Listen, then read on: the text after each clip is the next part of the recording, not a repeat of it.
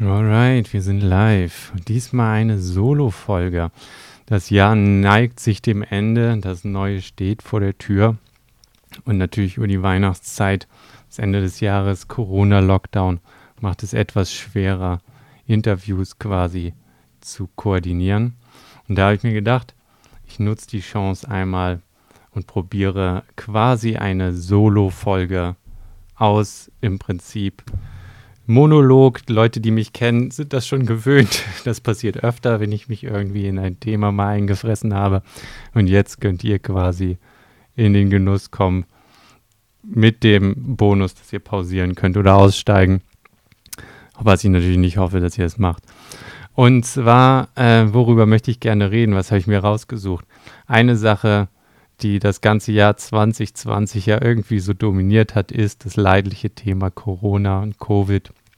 Und was für mich als Data Scientist oder jemand, der halt mit, mit Daten und Messungen und so weiter sich beschäftigt und äh, sich ja doch irgendwo immer noch als Wissenschaftler empfindet, da ein bisschen aufgestoßen ist, äh, ist irgendwie ein bisschen die Art, wie wissenschaftlich kommuniziert wird. Und ähm, auf eine bestimmte Art beobachtet man oder beobachte ich, kann ja nur aus meiner persönlichen Erfahrung da und, und Blickwinkel irgendwie erzählen, äh, so ein bisschen den Zusammenbruch von Konsensfindung auf einer gesellschaftlichen Ebene. Verschiedene Facetten sind da natürlich irgendwie mit da involviert, soziale Medien, die Search Bubble oder so, Effekte, die man ja dann doch irgendwie kennt, dass man sich in so Echokammern leicht verwirrt und eigentlich nur noch das hört, was man hören möchte und ähm, quasi die, die Art, mit, mit welcher Absolutheit sozusagen oft diskutiert wird oder auf, auf Bullet Points und leichten, griffigen Slogans. Alles muss sozusagen hochverarbeitet, leicht kompakt sein, ähm, wenn, wenn es irgendwie kommuniziert wird. Und was ich da so ein bisschen vermisse und eigentlich deswegen auch mit dem Podcast so ein bisschen angefangen habe, ist so Empathie und den Menschen wieder ins Zentrum zu rücken und ähm, daher auch, wie ihr schon gemerkt habt, immer längere Folgen von der Zeit, weil man da irgendwie, das ist jedenfalls meine äh, Einschätzung, irgendwie so ein bisschen den Raum hat, subtil sich vorzutasten. Man muss nicht immer richtig das treffen. Man kriegt einen Eindruck von der Person, wie jemand denkt, wie man sich so einem Problem irgendwie nähern kann.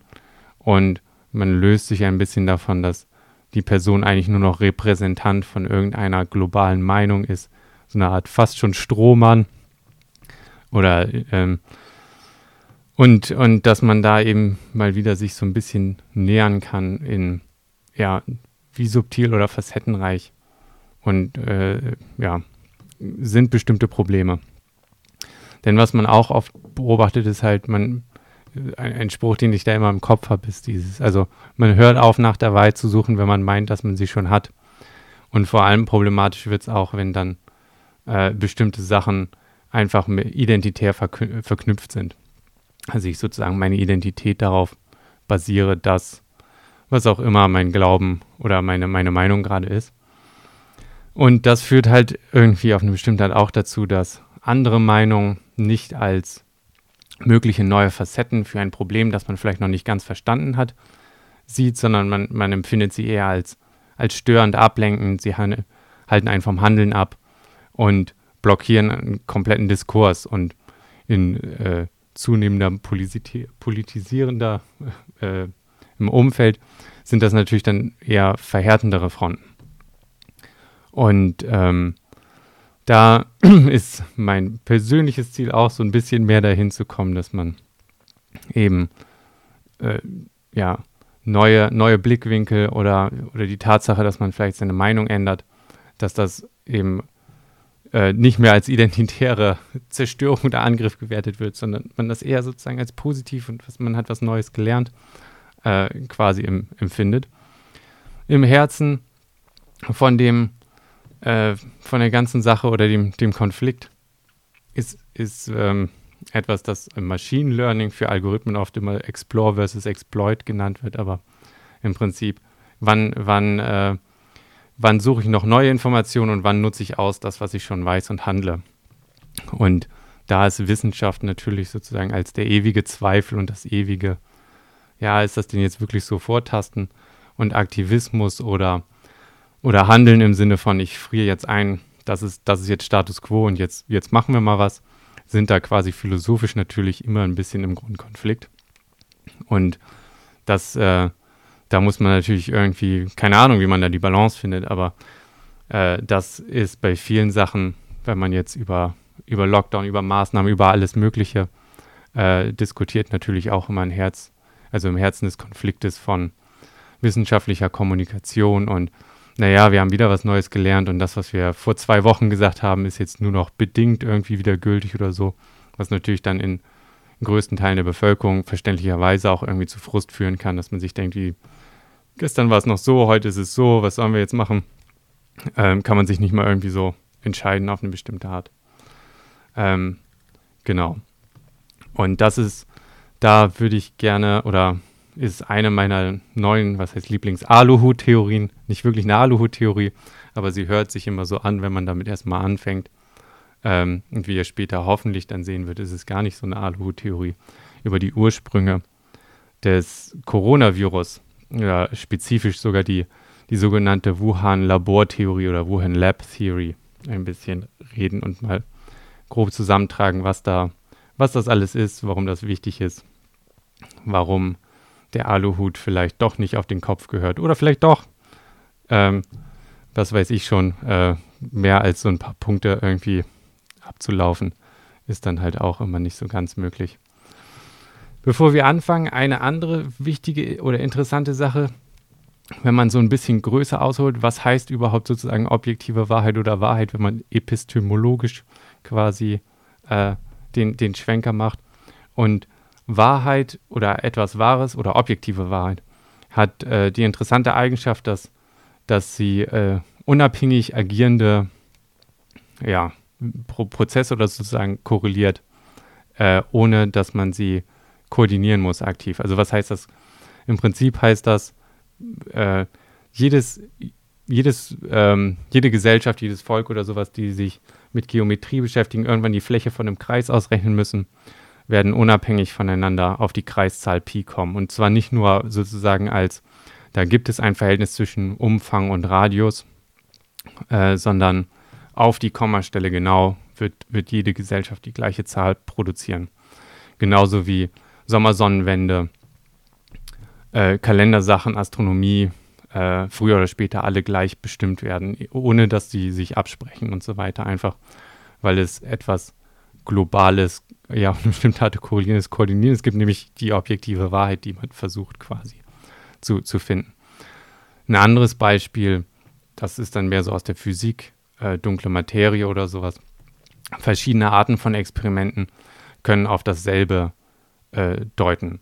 Also was man da gemerkt hat, ist, dass ähm, die äh, Rotationsgeschwindigkeit, ich mache jetzt einen kleinen Schwenker, die Rotationsgeschwindigkeit der Galaxie, also ich kann quasi messen, äh, wie viel äh, äh, Licht kommt von einem Stern. Man weiß aus Supernova, äh, Standardkerzen heißen die, wie viel Licht zur Masse geht und dass das recht standardisiert ist. Ich kann also alles Licht in, dem, in der Galaxie messen, weiß dann also, wann, wo, wie viel Gewicht ist.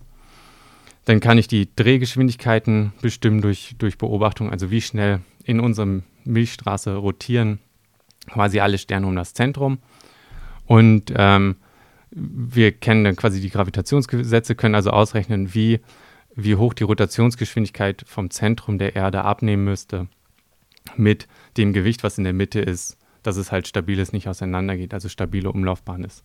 Und das passt nicht zueinander. Also die, ähm, die äußeren Sterne in der Milchstraße rotieren nicht, ähm, also rotieren mit der Geschwindigkeit, dass man, dass man eigentlich mehr Masse im Zentrum bräuchte, äh, damit die Bahn stabil ist, als, äh, als man es beobachtet.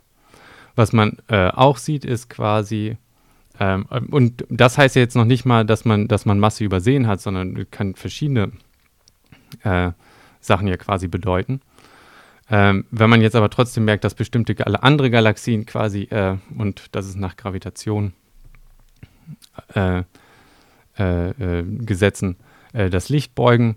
wenn man das jetzt sozusagen genauso für andere Galaxien macht und sieht, okay, von dem Licht, was da kommt, und von der Masse, die man da vermutet, äh, fehlt irgendwie was und das ist genau der gleiche Anteil, der sich, äh, den man jetzt vermuten würde, wenn man die Rotationsgeschwindigkeiten sich anguckt. Ähm, dann hat man schon einen zweiten Hinweis, dass, dass da eventuell äh, Masse fehlt und dunkel heißt in dem Sinne, man, man kann sie nicht beobachten, sie koppelt also nicht an die elektromagnetische Kraft, also an Licht, sondern ist äh, fairerweise der bessere Begriff wäre transparent. Äh, aber dunkel sagt man immer, wenn es sich nicht, nicht messen lässt oder, oder quasi ja nicht auftaucht. Naja, worauf ich hinaus will, ist, dass, ähm, dass sozusagen komplett unabhängige Beobachtung, Theorie-Frameworks, Messungen plötzlich zusammenlaufen auf die gleichen Werte.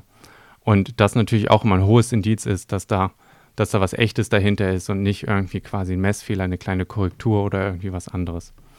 Und ähm, das Gleiche sieht man in, in kleiner Va Variante oder was heißt in kleiner Variante, aber wenn, wenn unabhängige Fakten quasi zusammengreifen äh, und ein kohärentes Narrativ oder eine Geschichte bilden, ist das eigentlich immer sehr, sehr gut. Äh, ein gutes Zeichen für, okay, da ist das Objektiv was Wahres irgendwo dahinter. Und andersrum gesehen, wenn man halt irgendwie versuchen möchte, seine Geschichte durchzusetzen, was zum Beispiel totalitäre Regime irgendwie dann, dann gerne machen, ist, die Geschichten kontrollieren, wenig Veröffentlichung irgendwie rausgeben und dafür sorgen, dass, äh, dass man von Hand sozusagen all die kleinen Bauteile koordinieren kann, also weniger unabhängige äh, Datenpunkte quasi da sind. Das heißt, eine, eine, eine Theorie, die einfach viele unabhängige Fakten irgendwie zusammenpackt und überlebt, ist eigentlich immer besser als weniger kleine Datenpunkte.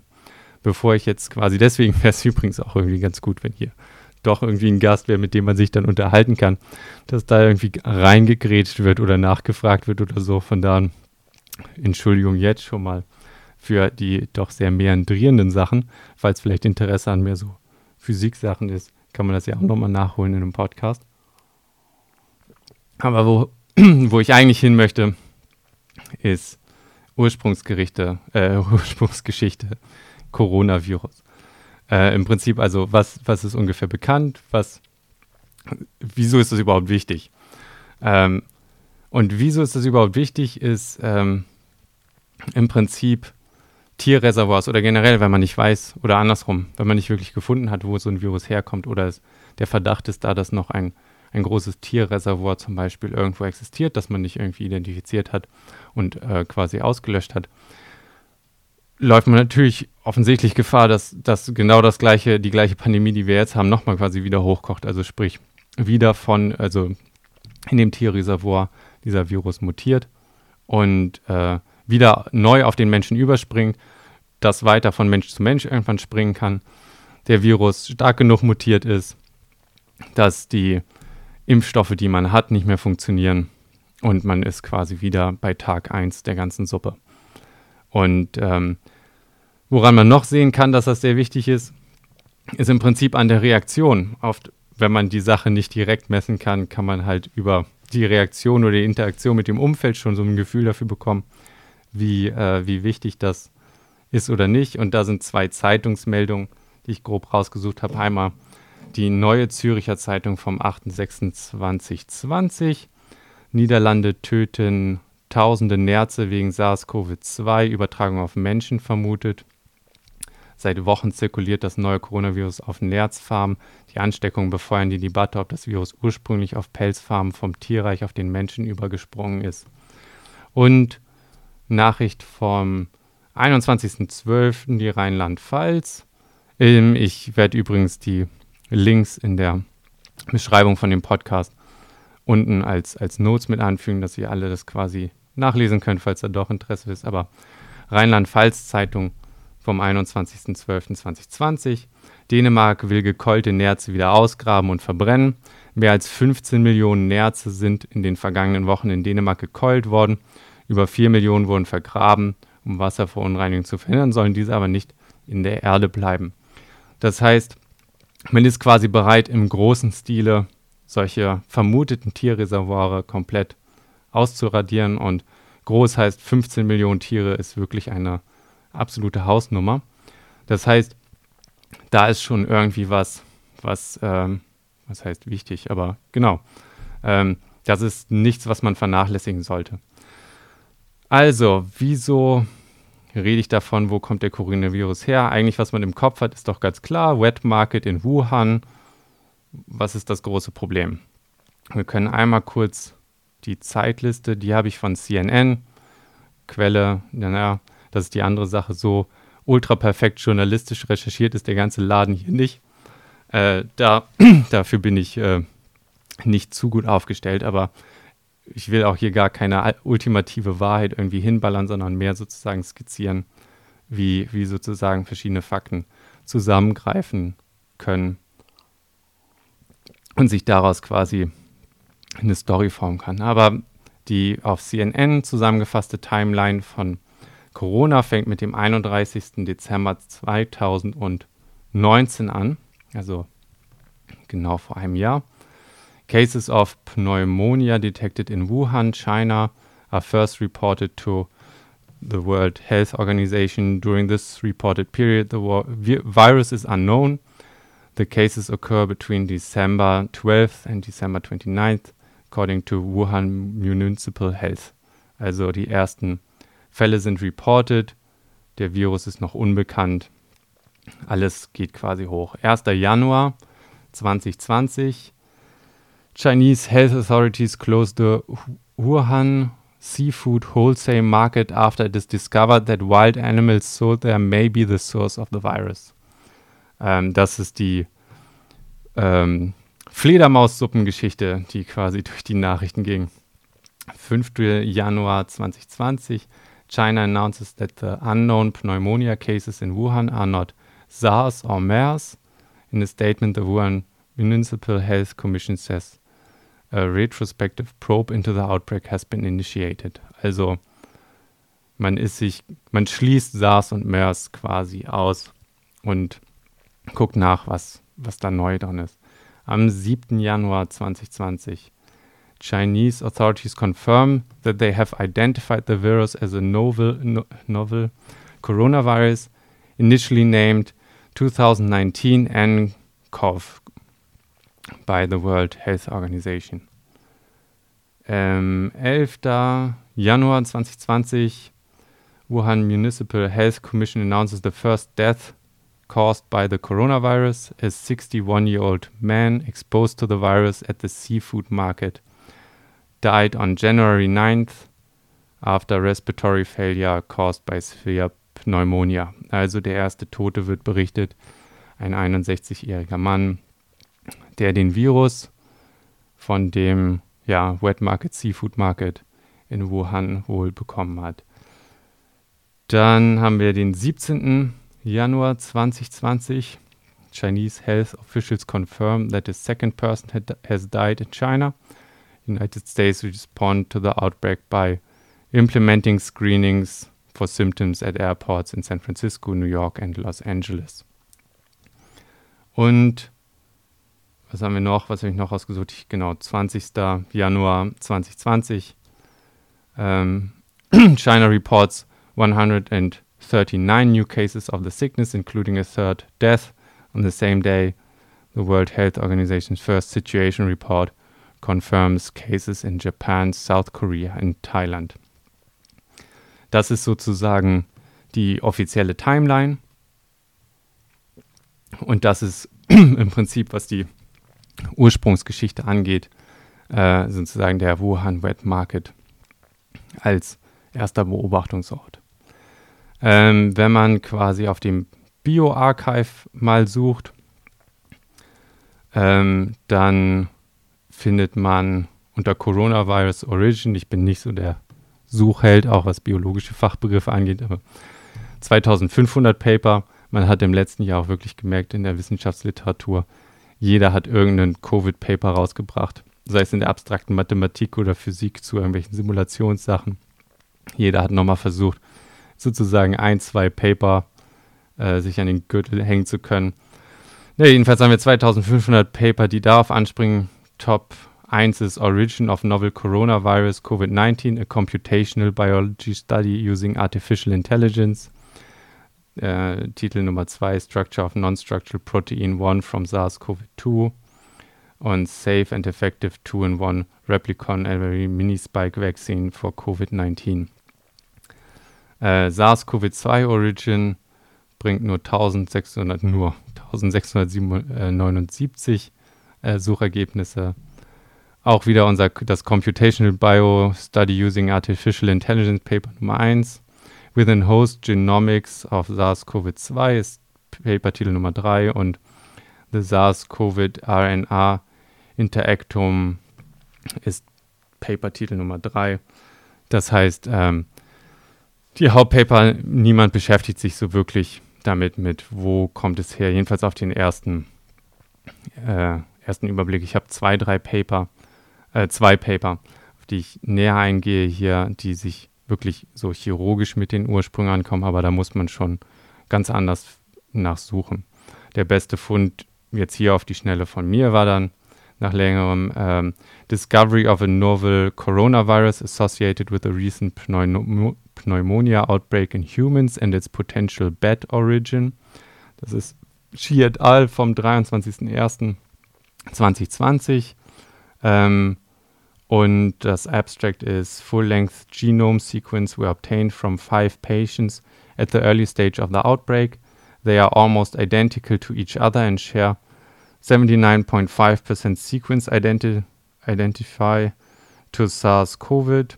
Furthermore, it was found that nCoV 2019 is 96% identical at the whole genome level to a bad coronavirus. Das heißt, hier wird Ursprung vor allem über sozusagen die Host-Spezies bestimmt. Das ist Punkt 1, der, der da quasi raussticht.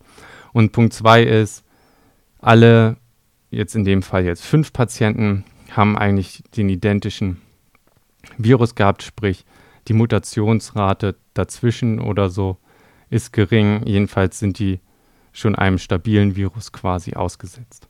Das ist was das äh, zweite Paper und das Herzstück von dem, worüber ich hier eigentlich die ganze Zeit schwafeln werde mit meinem Aluhut auf, äh, was da ein bisschen wichtig ist.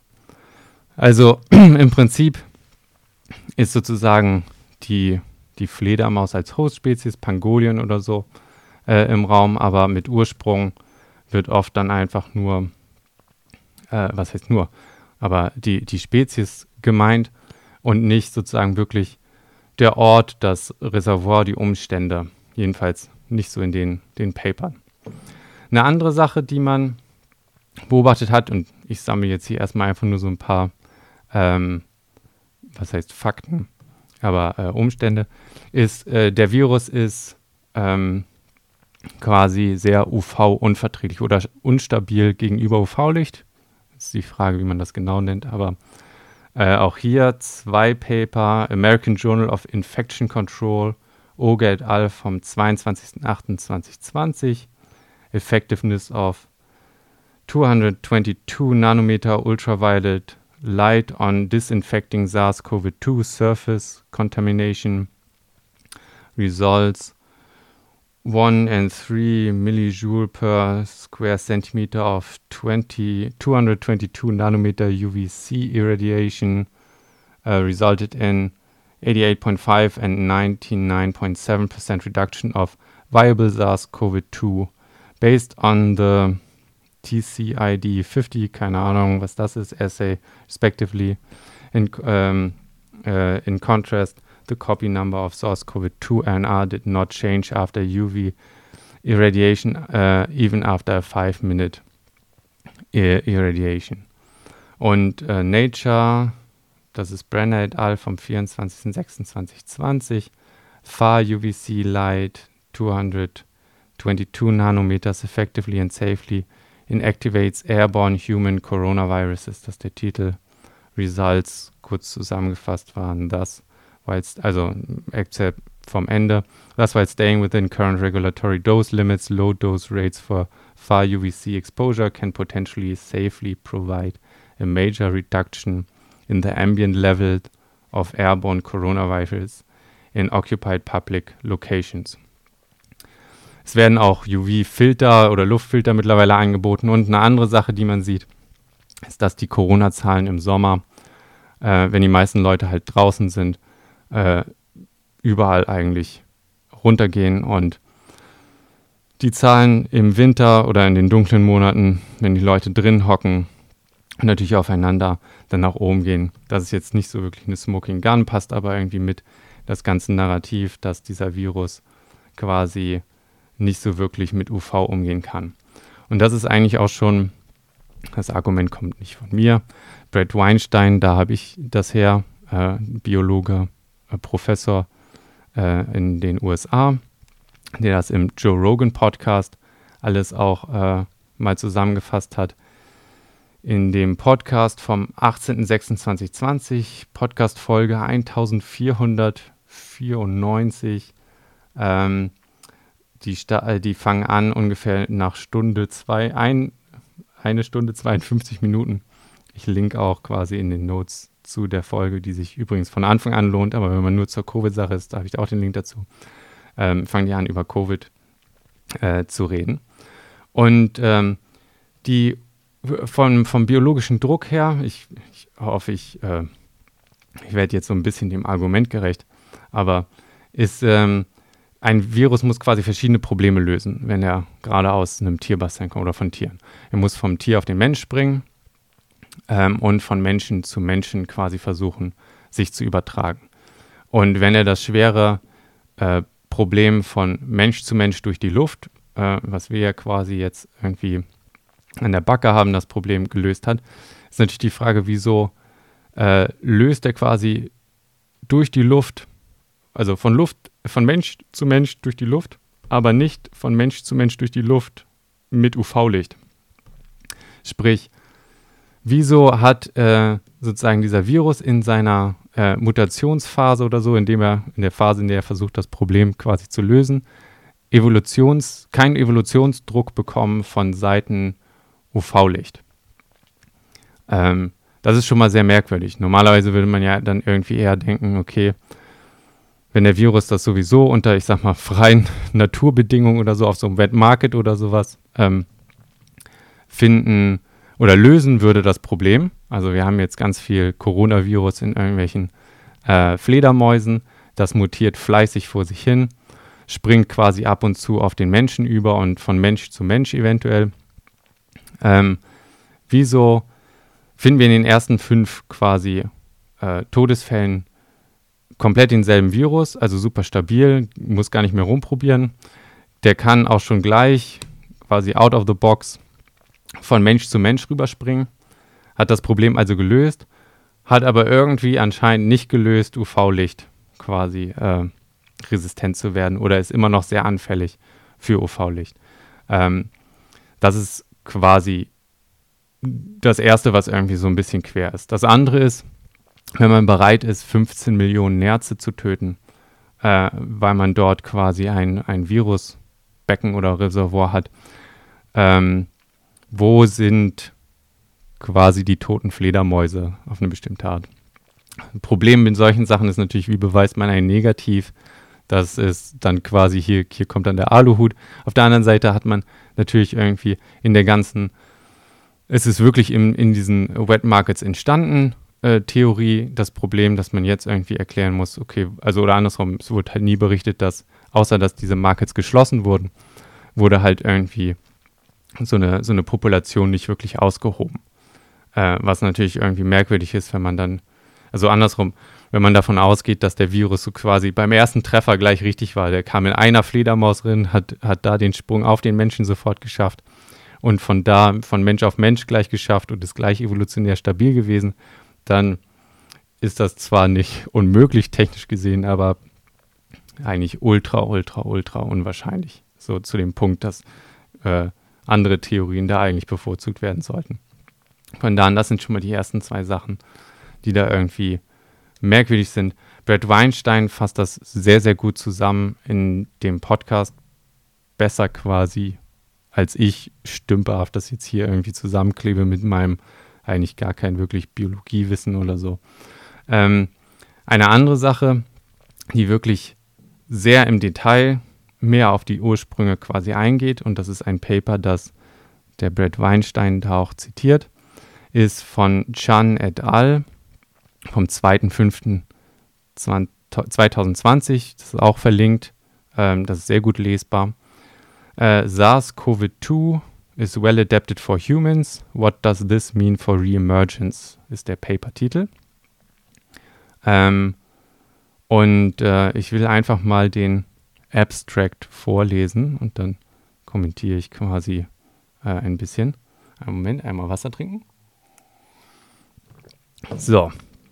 In a side-by-side -side comparison of evolutionary dynamics between the 2019-2020 SARS-CoV-2 and the 2003 SARS-CoV oder CoV, we were surprised to find that SARS-CoV-2 resembles SARS-CoV in the late phase of the in the late phase of the 2003 epidemic after SARS-CoV had developed se several advantages um, adapt äh, Adaptations for Human Transmissions. Also hier wird quasi äh, SARS-CoV-2, also Covid-19 oder äh, SARS-CoV-2 äh, quasi verglichen mit der SARS-Epidemie äh, von 2003, weil das eben auch ein Coronavirus ist. Und was gesagt wird, ist, dass sich die Endentwicklung, also nachdem äh, dass äh, der Virus sich an den Menschen angepasst hat, ähm, sehr gut decken. Ähm, ja, das ist quasi Erstaussage von dem Satz. Our observations suggest that by the time SARS-CoV-2 was first detected in late 2019, it was already pre-adapted to human transmission to an extent similar to late epidemic SARS-CoV. Also bei der ersten Beobachtung, und das deckt sich ja auch mit dem Paper über die Bad Origins, dass die ersten fünf Patienten im Prinzip eigentlich schon alle den gleichen Virus hatten, alles schon super gut angepasst. Das heißt, dass die Erstbeobachtung des Viruses jetzt wirklich in, ich sag mal, der freien Laufbahn oder in der Umwelt quasi sich mit dem Tail End, also den, den Endläufern der äh, SARS-CoV, also der 2003 SARS-Epidemie quasi decken äh, von, von ja, von dem Verhalten. Um, however, no precursors or branches of evolution stemming from a less human adapted SARS CoV 2 like virus have been detected. The sudden appearance of a highly infectious SARS CoV 2 presents a major cause for concern that should motivate stronger international efforts to identify the source and prevent near, near future reemergence. Das heißt, ähm, was ähm, und das ist jetzt der Knackpunkt. Alle Vorstufen, also weniger gut adaptierte äh, Hybridviren oder, oder Vorstufen, die man in der 2003-Epidemie gefunden hat, und das Paper zeigt quasi auf, wie diese verschiedenen von Tier zu Mensch Sprungphasen sind ähm, und hat alle äh, und wie das in den Gensequenzen aussieht, wie hoch die Abweichungen sind, also sozusagen die, die Varianz zwischen den verschiedenen Proben. All das findet man quasi nicht oder äh, ist hier nicht gefunden worden bei SARS-CoV-2. Also man findet keine Proben davon. Auch wieder, wie findet man negativ, aber wenn man dieses Paper dann widerlegen will, kann man ja ganz einfach sagen, hier ist das Tierreservoir, hier sind all die Genproben. Das deckt sich genauso wie SARS-CoV äh, SARS von 2003 und äh, durch ist die Sache. Da habe ich jetzt auch noch nichts gefunden als, sag ich mal, Rebuttal. Das Paper ist jetzt auch schon fast ein halbes Jahr alt. Also es ist im Prinzip, die beiden Virenverläufe decken sich in der, in dem, äh, was jetzt die Gensequenzen und Muta Mutabilitäten quasi sind oder die, die Varianzen da, äh, in, ab dem Verlauf von, es war in dem im Menschen und davor ist quasi eine Lücke bei SARS-CoV-2. Also im Prinzip als Physiker fühlt sich das so an, als wenn man eine Gauss-Verteilung hat und man sieht plötzlich einen harten Cut und die linke Seite fehlt. Äh, und äh, das ist, das sieht sehr, sehr unnatürlich aus im Prinzip. ist sozusagen dieser, der Ursprung, also, ne, wo, wo es hat dieser Virus gelernt, auf den Menschen zu gehen, ist im Prinzip dann erstmal nicht zu finden oder nicht auf diesem Wet Market passiert, weil sonst, wie gesagt, müsste man ja eigentlich dort viel, viel mehr Proben finden, viel mehr Zwischenstufen man hätte eventuell auch komplett anders darauf reagiert, im Prinzip, ne? alle Tiere gekeult oder ganz härter durchgegriffen, um eben so einem Bassin gegenzuwirken. Und äh, all das ist irgendwie abwesend. Und zwar sehr unnatürlich abwesend auf eine bestimmte Art. Und dann wird natürlich auch gesagt, okay, das ist wichtig für äh, zukünftige Reemergence, also falls der Virus wieder auftaucht oder eben nochmal neu von dem, äh, von dem Tier auf den Menschen springt. Ne? Die, die gleiche Argumentation, weswegen Nerze zum Beispiel dann gekeult werden. Ja, weiter geht's im Abstract. Any existing pool of SARS-CoV-2 progenitors, also Vorgänger, would be particularly dangerous if similar well adapted uh, for human transmission. To look for clues regarding intermediate hosts, we analyze recent key findings relating to how SARS-CoV-2 could have evolved and adapted for human transmission and examined the environmental samples from the Wuhan seafood market. Importantly, the market samples are genetically identical to human SARS-CoV-2 isolates and were therefore most likely from human sources. Also alle Samples, die gefunden wurden, ähm, sind schon an Menschen angepasst und daher wahrscheinlich sogar direkt von also menschlichen Quellen. We conclude by describing and advocating for measures and effective approaches implemented in the 2002-2004 SARS outbreak to identify lingering populations of progenitor viruses. Also schlägt man hier vor, das Gleiche zu machen, was man eigentlich auch schon präzedenzfallmäßig bei der SARS, bei dem SARS-Ausbruch gemacht hat, nämlich alle noch latenten Populationen irgendwie zu finden, um quasi Vorgänger oder Protoviren davon quasi äh, auszumerzen. Die andere Sache, die auffällt, das ist dann quasi aus der Wissenschaftlerbrille. Hier schreibt jemand, der Angst um seinen Job hat. Also es ist ein sehr mutiges Paper, ich finde es super gut. Aber die Formulierung ist natürlich dann absichtlich, was heißt absichtlich? Man weiß nicht, was in den Köpfen vorgeht, aber es liest sich natürlich sehr konservativ. Ne? Da wird nicht gesagt, ey, ihr habt da irgendwie ne, ein Virus da, der sehr unnatürliche Vorgehensgeschichte hat. Und das riecht alles sehr, sehr merkwürdig, sondern es ist mehr sozusagen in, oh, vielleicht ist der Ursprung doch unbekannt und sollten wir nicht vielleicht da mal hingucken, formuliert, was natürlich immer so ein bisschen beschwichtigender ist. So oder so ist da einfach, ne, der Finger in der Wunde. Hier ist ein Riesenloch in der, in der quasi äh, dokumentierten Geschichte von diesem Virus. Der taucht quasi auf der Spielfläche auf und ist perfekt an den Menschen angepasst und äh, haut quasi direkt los, was sozusagen sich mit nichts deckt, was man quasi natürlich von Viren äh, kennt, aber auch nicht von dem, sage ich mal, dichtesten Verwandten, nämlich der SARS-CoV-Variante von 2003, die man da quasi parallel äh, da dranhängen kann.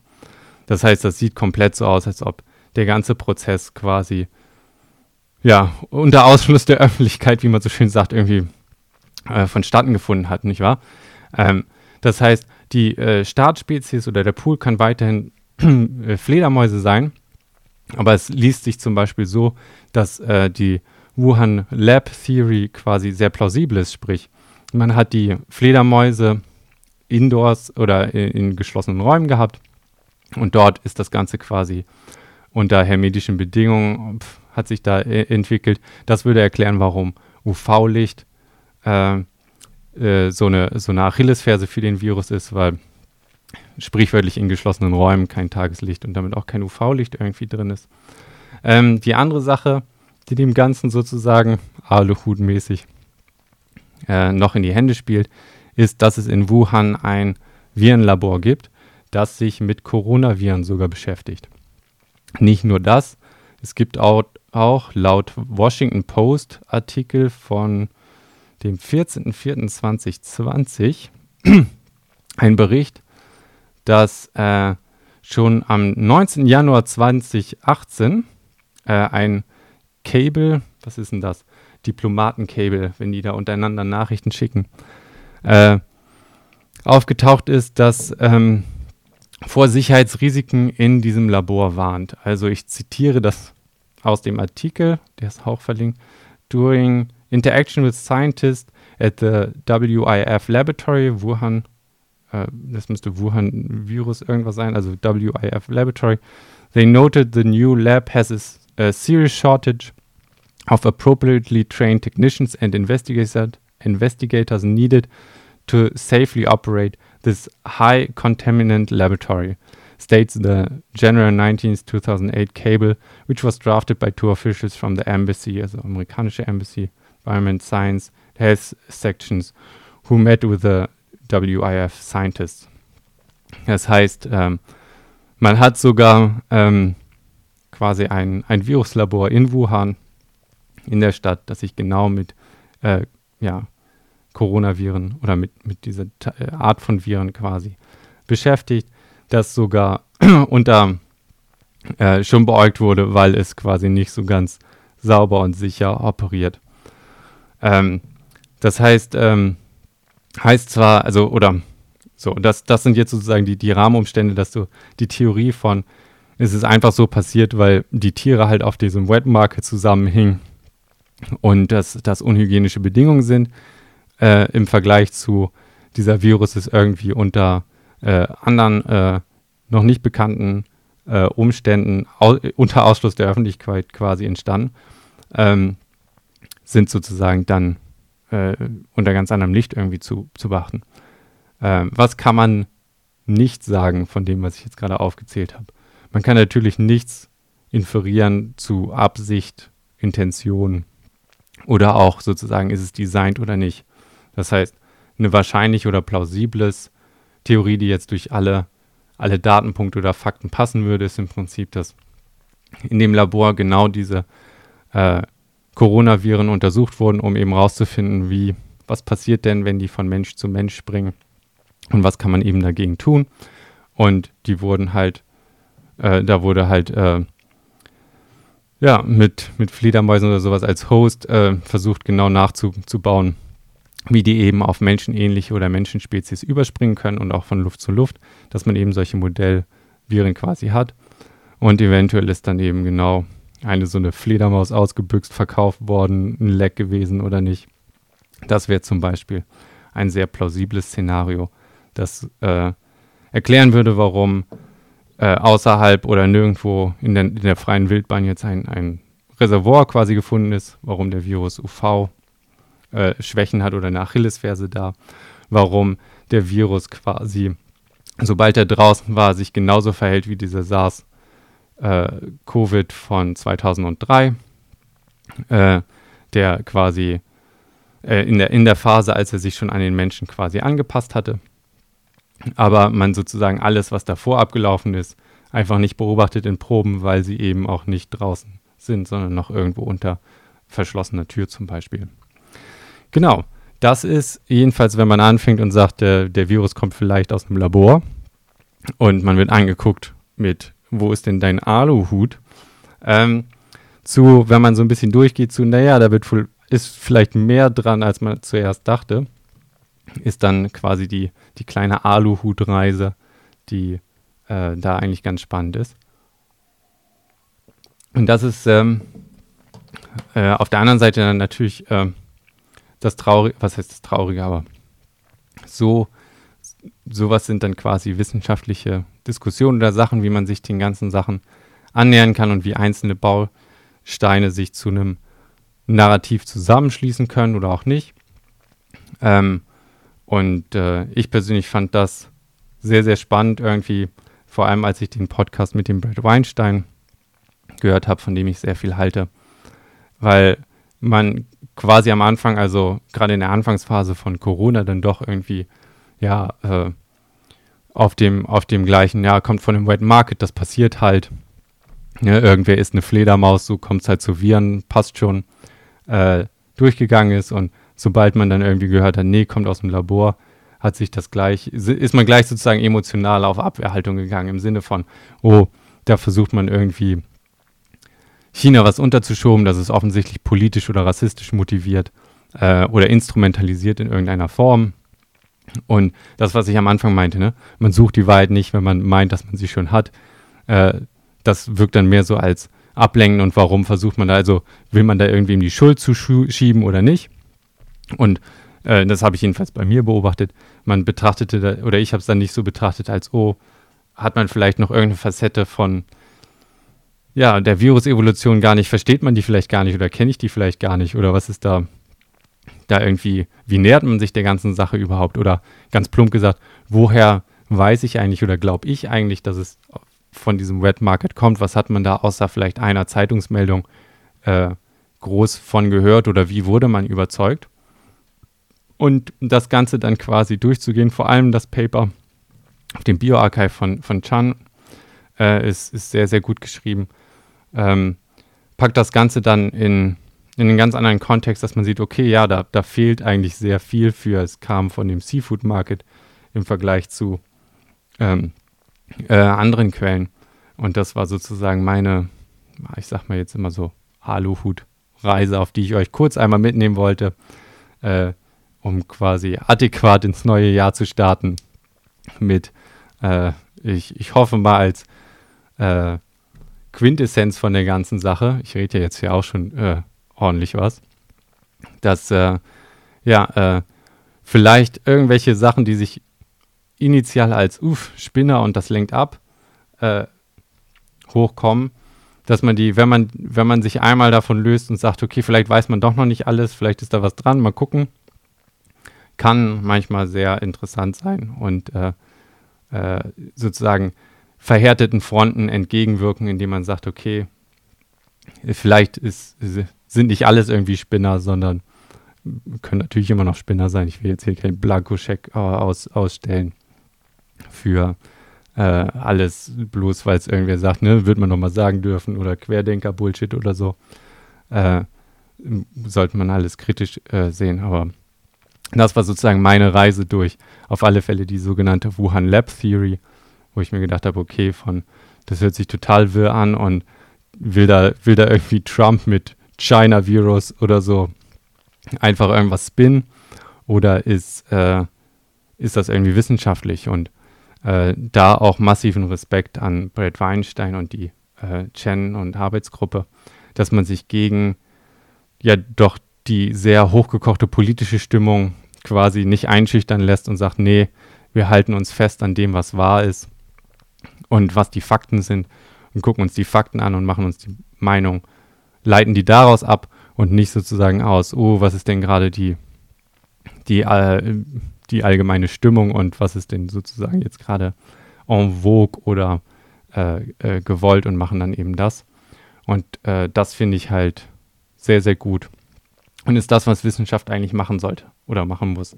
Sich äh, nicht von irgendwelchen politischen oder äh, ideologischen äh, Modeerscheinungen oder so ablenken lassen, sondern gucken auf, okay, was sagen die Fakten, egal ob es weh tut oder unbequem ist. Oder wo einen das hinführt, ob man wie ein Spinner angeguckt wird oder auf Zweifeln quasi stößt, sondern gucken, was, was sagen quasi die Fakten. Abschließend habe ich noch eine Ressource, die ich empfehlen kann. Und zwar Full Disclosure, ich habe bei der Firma vorher gearbeitet, Amboss, machen Medizinwissen, ist eine Lernplattform. Und ich kenne äh, den, die Autoren von dem Artikel, aber Amboss hat eine, einen sehr ausführlich, perfekt recherchierten Artikel zu Covid-19, also Krankheitssymptom, äh, Analyse, Diagnose, äh, allen möglichen aktuellsten medizinischen Papern, wie man darauf rumgeht, for free auf der Webseite. Ich habe auch den Link damit dran gepackt. Von da an, Shoutout to Amboss. Äh, ich kenne die ganzen Ärzte, die da arbeiten und fleißig recherchieren.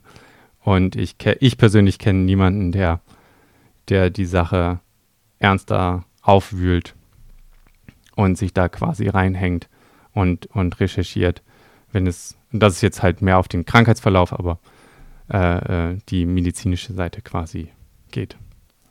Genau. Damit bin ich eigentlich auch schon durch. Normalerweise, ich habe das jetzt so ein bisschen aufgezogen, wie man irgendwie einen Vortrag macht oder so, hat man natürlich immer irgendwie ein Publikum, das Fragen stellen kann. Oder idealerweise habe ich irgendjemanden da sitzen und man unterhält sich, dass dann quasi entweder eingehakt werden kann, das Tempo rausgenommen werden kann oder ein bisschen eingehängt werden kann, je nachdem. Von daher ist das jetzt ein absoluter Blindflug und ein Experiment. Mal sehen, wie das geklappt hat. Äh, die Folge ist als Solo markiert, von daher äh, könnt ihr in Zukunft, falls euch sowas nicht, äh, ja, sowas nicht mögt, einfach überspringen. Äh, Im, für das nächste Jahr geplant ist ähm, äh, vor allem wieder Interviews. Das ist jetzt mehr so eine Art Lücken, Lückenbüßer-Folge. Ähm, und da bin ich auch schon sehr gespannt. Also sehr viele Sachen sind jetzt gerade in der Koordinationsphase und da freue ich mich unglaublich drauf, was da eigentlich alles sich am Horizont abzeichnet. Ansonsten wünsche ich euch einen super, super schönen Start ins neue Jahr. Passt auf euch auf, trinkt genug Wasser, lasst euch nicht unterkriegen. Ich habe euch alle lieb. Wir sehen uns.